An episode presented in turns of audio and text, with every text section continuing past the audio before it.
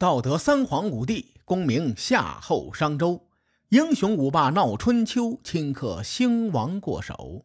青史几行名姓，北邙无数荒丘。前人种地，后人收，说甚龙争虎斗？上回咱们说到，齐桓公找了个借口，将自己的小妾蔡姬送回了蔡国，而且呢，齐桓公并没有把蔡姬休掉。这个举动试探的意味很明显，等同于在逼蔡穆公站队。如果蔡穆公老老实实的将蔡姬送回齐国，并且对齐国赔礼道歉，那么就说明蔡穆公啊选择了站到齐桓公一方。我估计这个蔡穆公八成猜对了齐桓公的意图。此时呢，蔡穆公的处境与阳谷会盟中姜国与黄国差不了些许。蔡穆公如果站在齐国一方，势必要承受来自楚国的怒火呀。列位回想一下，三年前楚国攻打郑国的时候，找的借口可是郑文公亲近齐国。这个蔡国距离楚国更近，在楚国吞并西国之后，蔡国已经和楚国接壤。对蔡国来说呢，远亲不如近邻呐。更何况，这个楚国是个蛮不讲理的恶邻，蔡国实在是惹不起。按道理来说，蔡国沦为齐国和楚国争霸的棋子，最好别作死。然而，蔡穆公最后的选择很奇葩，他将齐桓公的小妾蔡姬嫁给了楚国。列位。齐桓公虽然将蔡姬送回蔡国，但并不是要休了她。换句话说，蔡姬还是齐桓公的女人呐。结果在这个节骨眼上，蔡穆公选择作死，将蔡姬转手嫁给了楚国。这个决定太奇葩了，等同于蔡穆公亲手把齐桓公给绿了。要我看。蔡穆公如果不想得罪楚国，他把妹子蔡姬留在蔡国就可以了。反正说到底，蔡姬她都是齐桓公的女人，留下蔡姬，万一未来的形势变化，蔡姬也可以作为蔡国和齐国沟通的渠道啊。你比如说啊，齐国赢下了齐楚争霸，那蔡穆公到时候为了表忠心，将蔡姬送回齐国。蔡姬回到齐桓公的身边呢，还能帮助哥哥蔡穆公吹吹枕边风，啊，怎么看这个事儿对蔡穆公来说都是有利无害的。结果呢，蔡穆公偏偏将蔡姬嫁给了楚国，这不仅蔡国是站队问题，更是公然辱齐的节奏啊！消息传到齐国之后，齐桓公当时就怒了，是可忍，孰不可忍？他立刻开始骂人。史书记载啊，没几个月以后，在公元前六百五十六年的春天，齐桓公亲自率领齐、鲁、郑、宋、陈、魏、许、曹八国联军南下攻打蔡国。齐、鲁、郑、宋不用多说，这段时间呢，一直是战略联盟体系的关系。陈国因为与楚国接壤，地缘关系这事儿必须得参与一下。魏国呢，在四年前遭遇了灭顶之灾。然而，魏文公有两把刷子，在齐国和宋国的援助下，短短几年时间，国力迅速恢复。曹国呢，因为戎狄入侵之后，战略地位提升，而且基本上处于抗击戎狄的第一线，所以在对抗外族入侵的时候，需要借助齐国的力量。于是呢，曹国为了抱紧齐国的大腿，也派兵前来。最后，咱们说说许国。许国比较弱小，他在今天的许昌附近。许国被郑国包围，鼎盛时期的郑国对许国是全包围的状态，有点像今天梵蒂冈和意大利的位置关系。如果不是郑国衰落的太快，可能许国早就没了。所以呢，许国为了安身立命，为了自身的安危，也得抱紧齐桓公的大腿。所以呀，齐桓公每次会盟，与会者都是各怀心思，为了各自的利益参加。这里面的人呢，没一个白给的。梳理史书可以发现，此次联军南征阵容空前的强大，比幽地会盟时候的联军阵容还要强大，堪称是超豪华的阵容。联军兵锋所至，势不可挡。蔡国国君蔡穆公当时就跪了，直接举白旗投降。可齐桓公呢？醉翁之意不在酒啊！他虽然打着伐蔡的旗号，但实际上真正的目标是楚国。所以在攻下蔡国之后，联军顺势南下，直抵楚国边境。楚国面对强大的中原八国联军呐，反应很快，他们迅速收缩战线。并且派人在楚国边境等着联军到来。虽然在《左传》中并没有说这名使臣是谁，但我觉得啊，从这个使臣与管仲的交锋来推断，我觉得这个使臣有可能就是斗谷乌图。首先呢，楚国使臣在面对军容强盛的联军时临危不乱，他孤身入虎穴，与齐桓公说：“大王。”您住在北方，而我们住在南方，原本是风马牛不相及的两个地方。不知道大王您为什么不远千里的来到我国？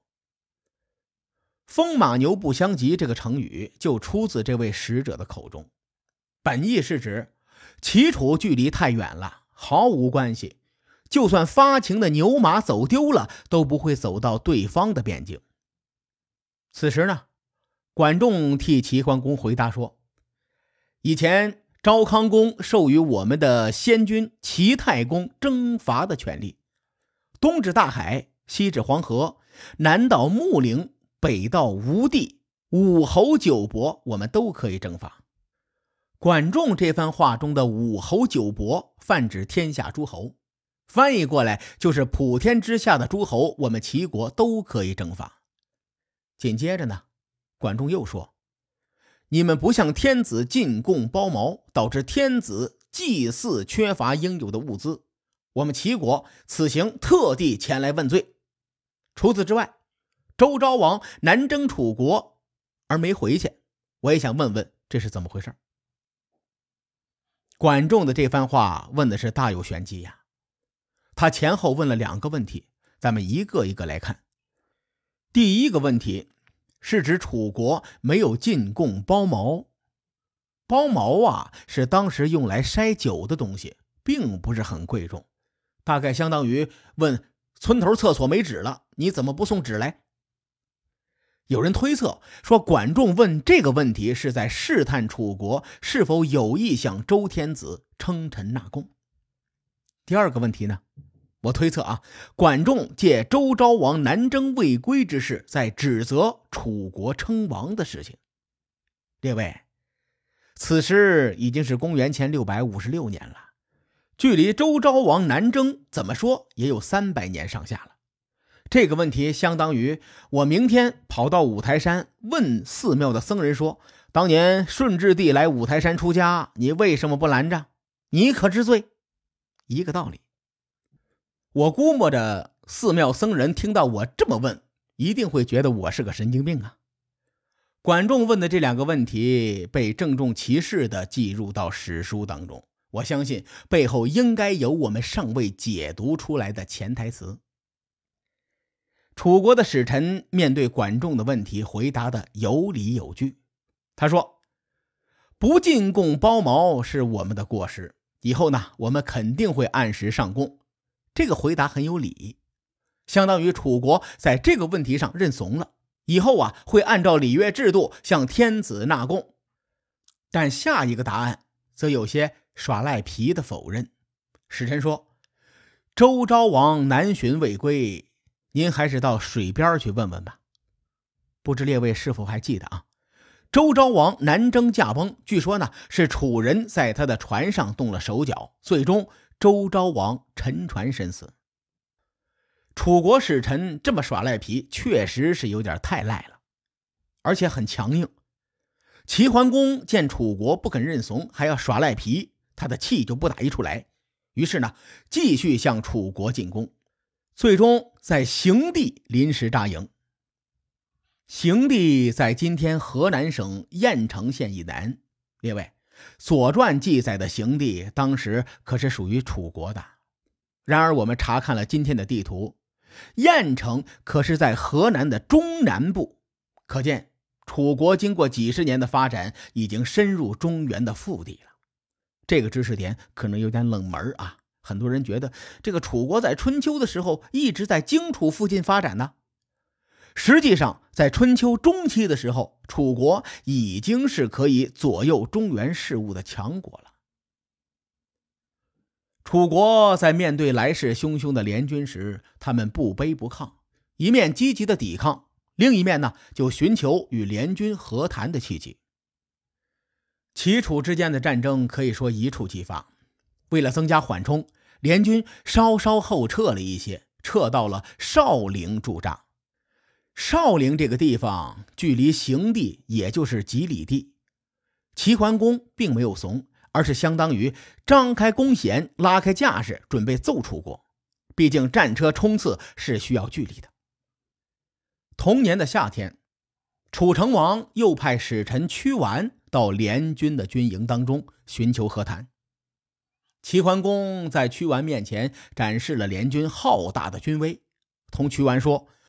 我率领诸侯联军前来，并不是为了我的个人恩怨，而是为了继承先君与楚国世代友好的关系。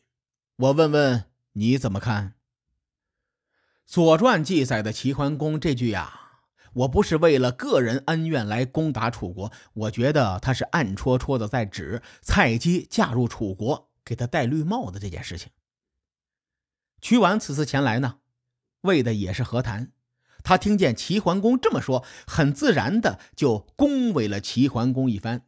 最后说：“我们大王也是很愿意和各路诸侯结交友好的。”齐桓公趁势又威胁说：“我领着各路诸侯前来征战，谁能抵御？我率各路诸侯攻城，谁能驻守？换句时髦的话说，就是联军在手，天下我有。”屈完不卑不亢地说。大王，如果您以德服人，那自然天下诸侯莫敢不从。但如果您想靠武力的话，我楚国以防城做城墙，以汉水为护城河，联军虽然人多势众，但恐怕也没什么用处。屈完的潜台词是：您老人家如果想和谈，我们楚国自然愿意；如果您老人家想要动手，我楚国也不是软柿子。别看你们人多，恐怕没屁用。齐桓公作为春秋霸主，听完屈完这句软钉子的回答，他大手一挥，成交，和谈了。随后呢，楚国的使臣屈完与各路诸侯定下盟约，史称少陵之盟。我读《左传》读到这里的时候，一口老血差点没喷出来。齐桓公。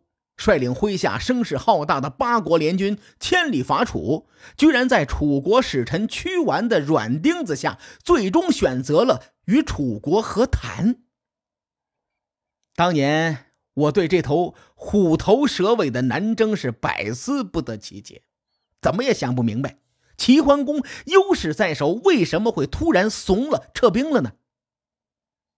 直到再次查阅资料。分析当时的齐楚之间的战略事态，以及少陵会盟之后的蛛丝马迹，总算有了一点个人的浅见。至于齐楚争霸为什么会虎头蛇尾，各位看官，下回再说。书海沉沉浮浮，千秋功过留与后人说。我是西域说书人介子先生，下期节目咱们继续聊春秋风雨。更多精彩内容，请搜索关注微信公众号“伯乐灯”，与更多听友交流互动。伯乐灯还将定期为粉丝发放福利。愿我们的存在让您对明天更有期许。后会有期。